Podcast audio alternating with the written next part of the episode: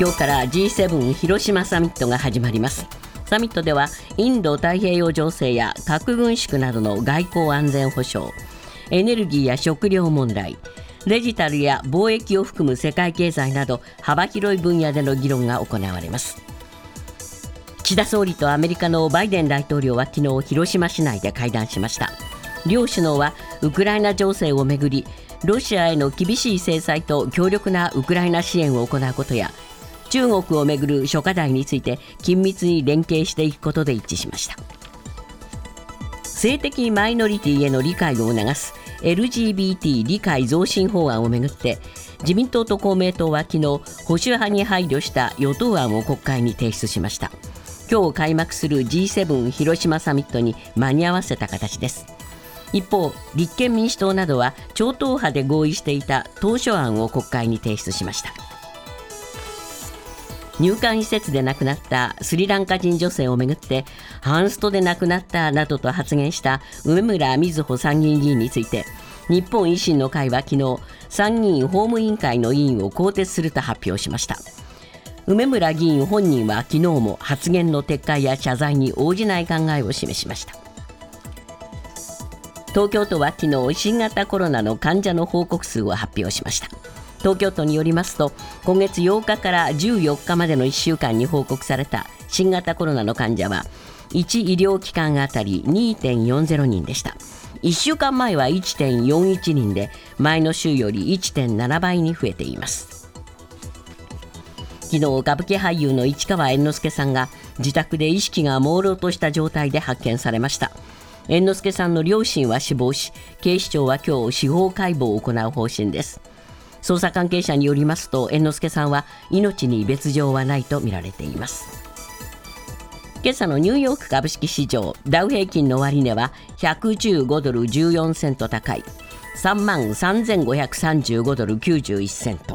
ナスダックは188.27ポイント上昇し1万2688.84ポイントで取引を終えました。為替はドル円は1ドル138円63銭。ユーロ円は1ユーロ149円33銭で推移しています。続いてスポーツです。大リーグエンゼルスの大谷は日本時間の今朝行われたオリオールズ戦に3番指名打者で出場。1回に3年連続5回目の10号となるソロホームランを放ちました。試合はエンゼルスが6対5で勝っています。大相撲夏場所5日目の主な取り組みの結果です。4場所連続休場明けの横綱照ノ富士は平幕の裏を決め出しで退け5連勝。角番の大関貴景勝は翔猿の上手投げに屈し2敗目を喫しました。プロ野球5試合の結果です。中日対阪神阪神が4対1で勝って7連勝。ヤクルト対巨人は巨人が6対3で d n a 対広島は d n a が13対3でそれぞれ勝ちました。パ・リーグです。ロッテ対オリックスはロッテが5対1で勝利。日本ハム対西武は日本ハムが6対2で勝っています。ニュースズームアップ。G7 サミット先進7カ国首脳会議が今日開幕します。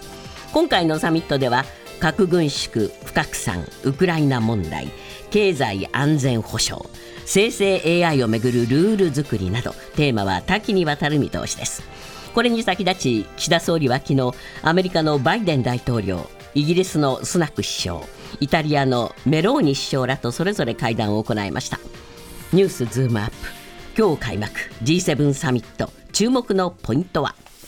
今日のコメンテーター伊藤洋一さんです、はい。伊藤さん、今、まあ、安子さんが読んだ中にもですね、はい、テーマがいっぱいこう出てきてるわけですけれども、4つ、5つぐらい、ね、ちなみに3日間ですから、日程。はいこれ、忙しいですよね。いや、まあ、あの首脳会談なんでね、えー、えー、事前にかなり調整した上で、最後、顔合わせてって、えー、シャンシャンってやるんでしょうけども、それにしても多いですよね。多いですね。はい、で、初日の今日はもうあの、原爆資料館など行ったりするわけですから、そうなんですよね。そう長い間、会議ってわけにもいかないんでしょうかね。そうなんですよね。えー、まあ、僕がまず興味あるのはね、原爆資料館行くじゃないですか。あのオバマ大統領もね、ここに行って、アメリカの大統領として初めて行ったと思うんですけれども、まあ、入り口のところでちょこっといたっていうだけで、ですね、え中のあの本格的な展示を見なかったんですよね。はい。で広島の方々、特に被爆者の方々は、ぜひ中も見てほしいと。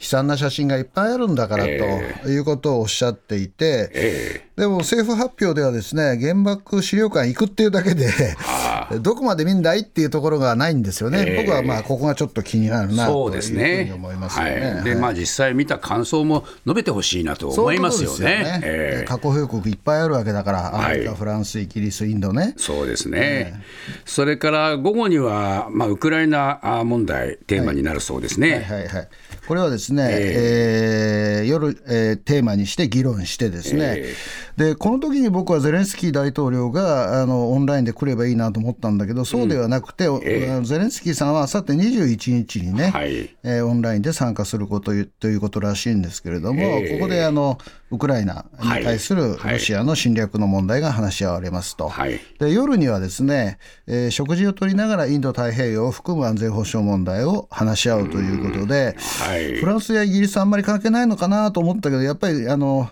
ヨーロッパのう諸国もですね、ええ。インド太平洋のあの安保問題にかなり関心を持ってきているので、はい。これはやっぱり一本、うなんていうのかな、テーマを立てるのかなというふうに思いますよね。まあ、そうした中で、伊藤さん、注目のポイント、伊藤さんはどこに絞ってますか？僕はね、やっぱり、なんだかんだ言って、やっぱり中国との関係をどうするかというところが非常に難しいと思うんですよ。はいでね、えーこれはもう統計で明らかになってるんですけれども、あのアメリカと中国の貿易はね、冷え。込んでいるかと思うと、全然違ってですね、はい。去年はやっぱり史上最高の貿易額を記録しているんです。え。だから半導体とかあの、要するにデカップリングしようという動きはあるにもかかわらず、ええ。でもやっぱりアメリカも中国に依存しているし、ええ。中国もアメリカを輸出市場とすることによって稼いでいるという関係があるわけですね。はい。でその関係をある意味反映するかのように、マクロンがですねフランスの大統領なんですけれども、やっぱり、えー米中の争いにヨーロッパは単に巻き込まれていちゃいかんということをこの前言ってですね、え多分ですね、まあ、物議も醸しましたよね。ええ。俺の言った意味はこういうことなんだって、だってアメリカだって中国とも、えー去年一番貿貿易したじゃんという話に多分なると思うんですね。はい。ただ声明にはその議論は出てこないと思うんだけど、はい。私はここら辺の調整どうするのか、中国となんで対決し、ええ。なんで協力し、なんである程度取引をするのかという話はどうしても出てくるという、まあ、よくね、えその精霊系熱と言いますが、はい。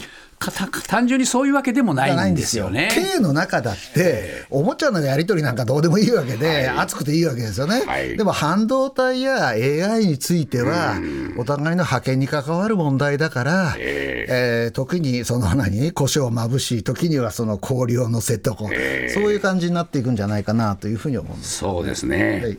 まあ、そういう話し合いをする、その前哨戦として、はい。昨日日米首脳会談も行われました、はいはい。これはどう見ました？でこれはね、まあ、1時間10分でよく合ってるんでね、はい。改めて何言うんだということなんですけども、多分ね、日本としては、まあ、一応 G7 の主催国だから、え自分が言ったことに対してアメリカがそうだそうだって言ってほしいという思い、でアメリカも何か言ったときに日本にそうだそうだって言ってもらいたいっていう、そのなんていうのかな、えー議事進行に関する確認をしたんじゃないかなと。あーなるほど。私はそう思いますけどね。はあ必ずしも G7 がまあ一枚岩ではないだけに、はい。ややはり日米主導っていう形を取りたいんでしょうね、アメリカは。そうですね、ええ。ええ取りたいと思います、とにかくあのアメリカの中も割れているし、はい。フランスとか、ちょっとアメリカと距離を取りたい、伝統的にね、ええー国もありますから、やっぱり今回の G7 は、G7 としての位置を確認したという方向を出したいんだと思います。はい、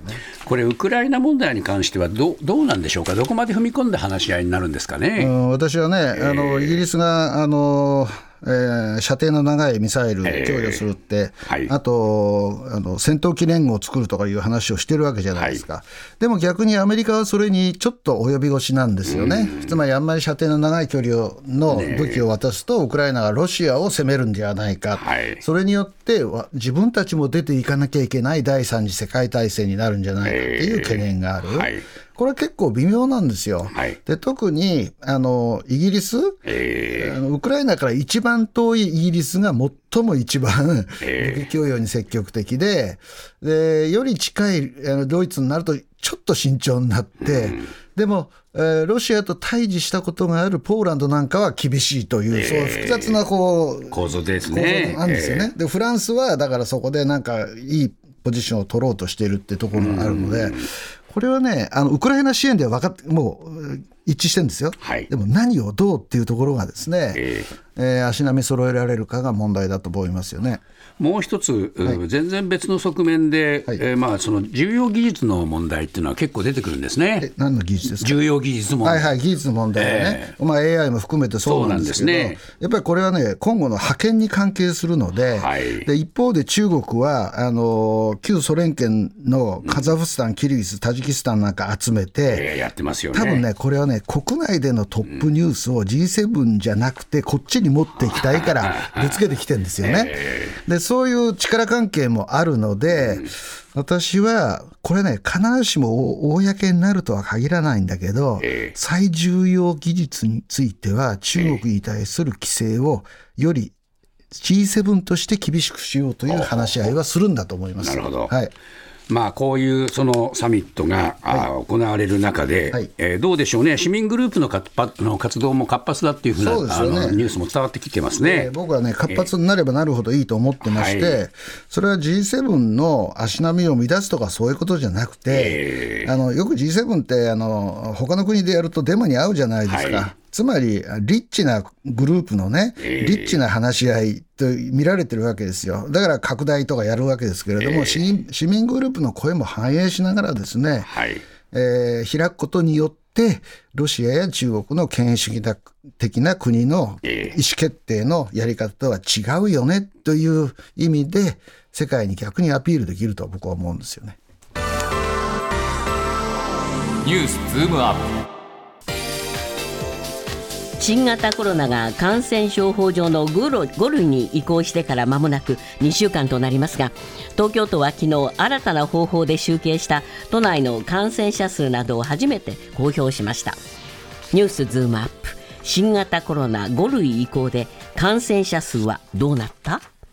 えーまあ、どうですか、街中の雰囲気も伊藤さん、少しずつ変わってきましたね。えっとね、えーまだ大部分の方はマスクしてるんですけど、やっぱり暑くなってきたこともあって、マスク外してきている人が多いんですよね。で、それは別にいいことでも悪いことでもなくないと僕は思っていて、はい。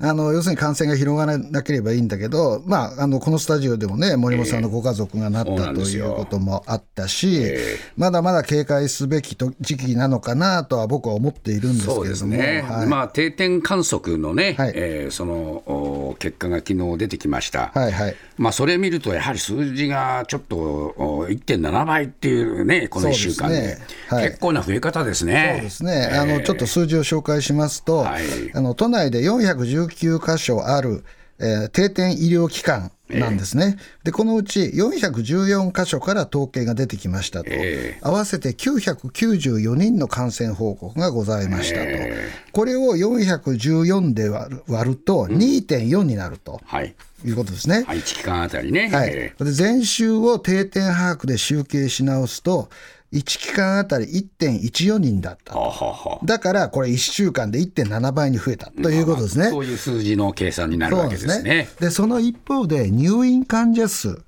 これええ15日時点なんですけど506人でええ。前の週から275人も減ったとおいうことになってます。えでどどうしてかというと、これ前は感染すると隔離だっつってええ。入院が行われたじゃないですか。はいだから入院してましたよね。ええでも今はあの自分で判断してくださいというそういうことなので。ですからね、これ減りますよね。減りますよ、あええ明らかに減るわけで、当たり前ですよねえー入金患者が減ったことを、そのなんていうのかな、状況が改善している証拠とは見れないっていうことですよね。そういうことになりますね。はいはいはいまあそういう中でですね、はい実際のその状況がどうなのかなというところがあるんですけれども、はいあのこうモデルナが独自のサイトで感染者数公表してるんですね。はい、あのね、今、私、これ、えー目の前に、えースマートフォンで出してるんですけど、はい。これはね、えーモデルナジャパンつって、皆さんも入力していただ、検索していただければす見れます。はい。